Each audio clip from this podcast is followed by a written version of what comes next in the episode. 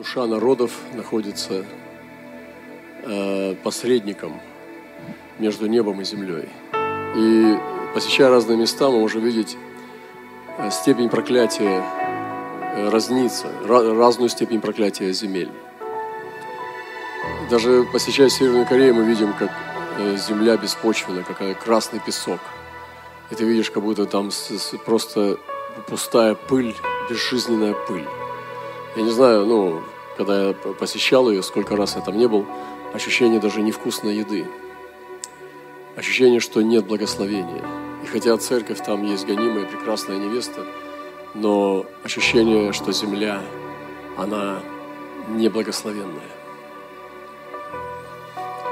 Посещая разные другие места, вот недавно были на Камчатке, и я увидел такое, я редко такое видел вообще явление, очень корявые деревья. Они вот уродливо изувеченные.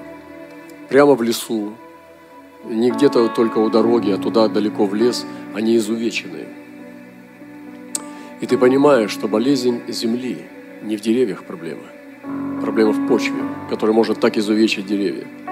Они просто буквально искореженные все. Ни ветром, ни чем-то. Там нельзя сказать, что не хватает влаги. Это просто проклятие, признак проклятия. И коренные народы знают – что это причина в земле. Они говорят, наши деревья плачут. Камчедалы, э, коренные народы говорят, деревья Камчатки плачут. И Бог открыл нам, что исцеление земли лежит, душа земли в народах. Земля живая.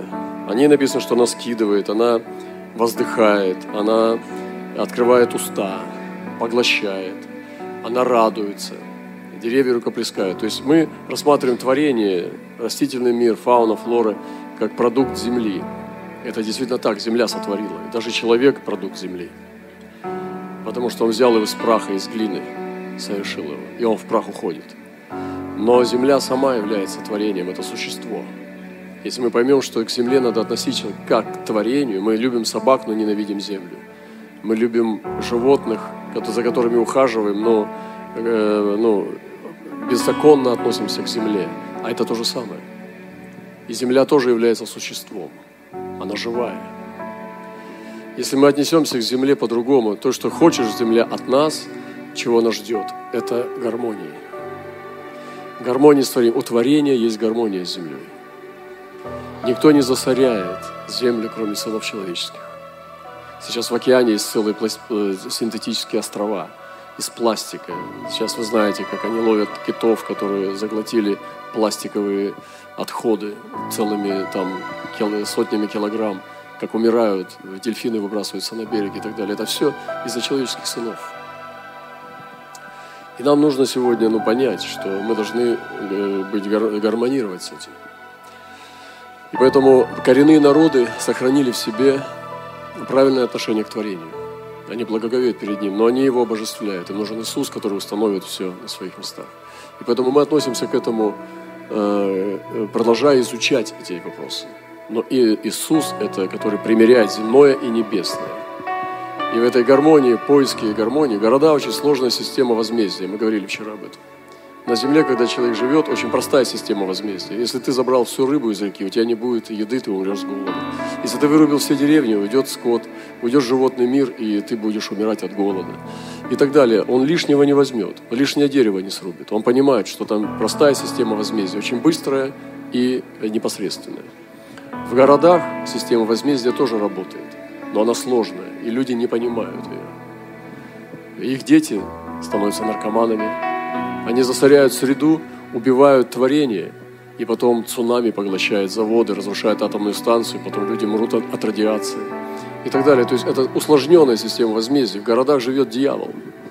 Но город сам – это тоже творение Божие, потому что град Божий будет Иерусалим. Это будет именно город.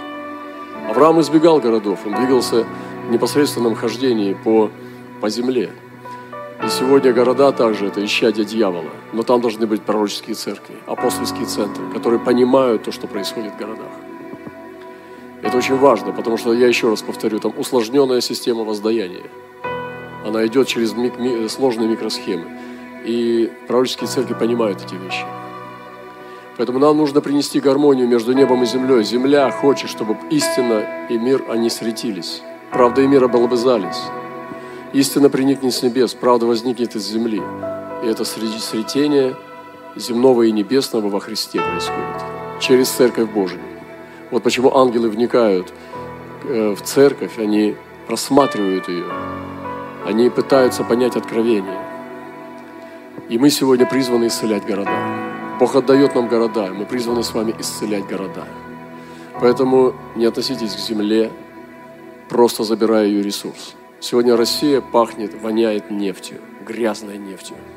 Когда мы говорим о России, мы хотим видеть танцы в духе, мы хотим видеть пение русских песен во славу Господа.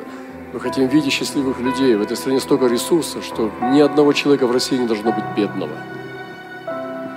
Но вы знаете, что сейчас происходит в этой стране.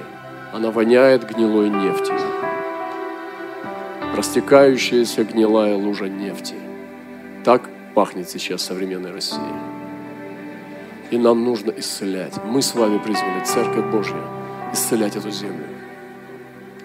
И коренные народы – это тот, кто был обижен. На самом деле мы с вами здесь в гостях. Русских здесь не было никогда на Дальнем Востоке. Они пришли сюда с ружьем и с водкой, и со сковородой. И уделали просто местных жителей. Это, ну да ладно, мы здесь с вами, мы не виноваты, это наши отцы, прадеды. Но мы должны понимать эти вещи, что коренные народы не надо обижать. Настоящие местные жители – это они – и когда мы поймем это, когда мы с этим отношением будем с ним относиться, за них молиться, с ними общаться, сотрудничать и служить им, таким образом мы сможем принести утешение в душу, и земля будет исцелена. Она начнет плодоносить. Здесь будет в атмосфере летать радость, погода изменится. Рыба вернется. Все будет по-другому, будет чистая вода, мы сможем с вами э, просто купаться в чистой воде, но человек этого не понимает он уничтожает, он приберет ресурс беззаконным образом и грабит рай. Вот земля дана человеку для того, чтобы он мог жить здесь и наслаждаться Господом. Пусть Бог благословит нас. Мы сейчас будем молиться за коренные народы, но помните, что их нельзя обижать. Мы сильно согрешили перед ними. И сегодня нам нужно восстановить гармонию. И это возможно только во Христе Иисусе.